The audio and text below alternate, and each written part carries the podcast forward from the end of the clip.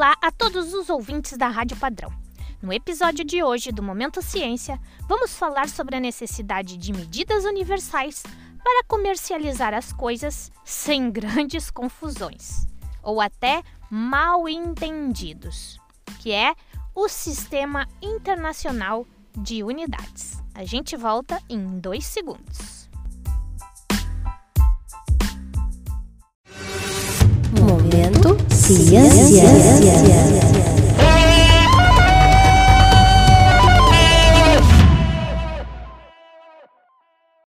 Na Rádio Padrão.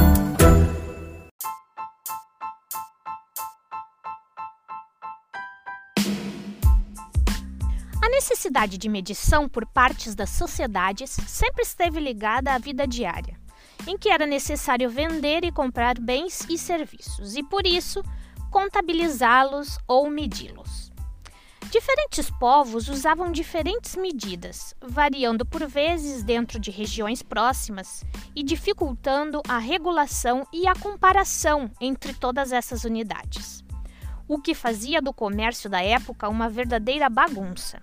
O Centro Internacional de Pesos e Medidas foi criado a 20 de maio de 1875 e tinha o propósito de criar um sistema único de medidas, o Tratado do Metro, do qual Portugal foi um dos signatários iniciais.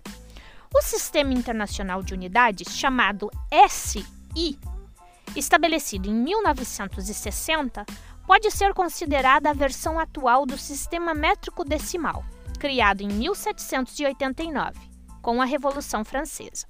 Em Portugal, é o Decreto-Lei número 128 de 2010, de 3 de dezembro, que atualiza o sistema de unidades de medidas legais.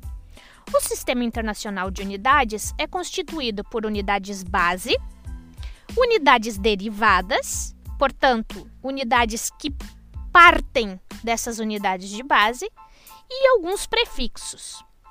Ao longo do tempo, as definições dos sistemas foram sendo atualizadas de acordo com os avanços científicos, e a última revisão aconteceu em 2018.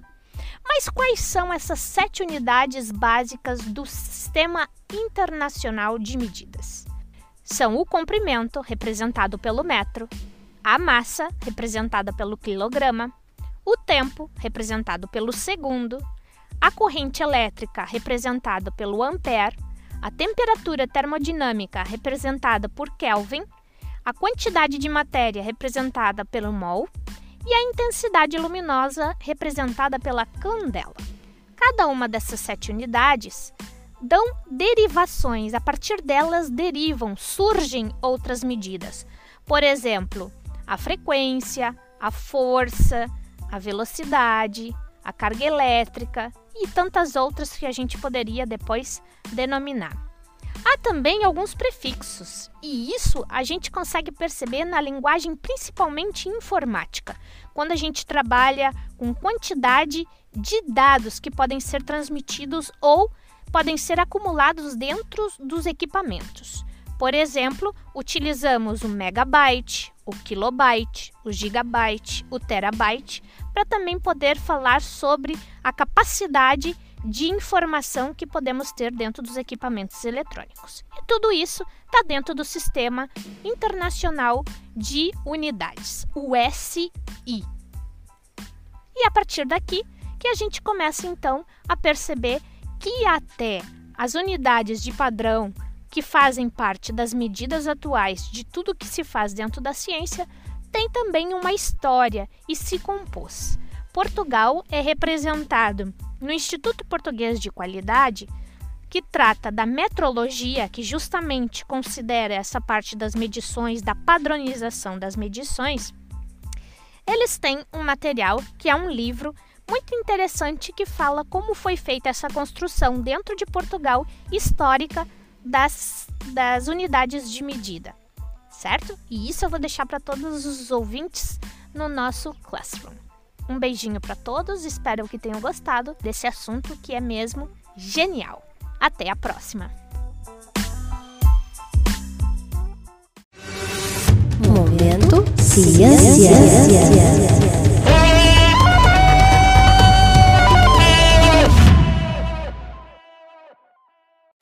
Na Rádio Padrão.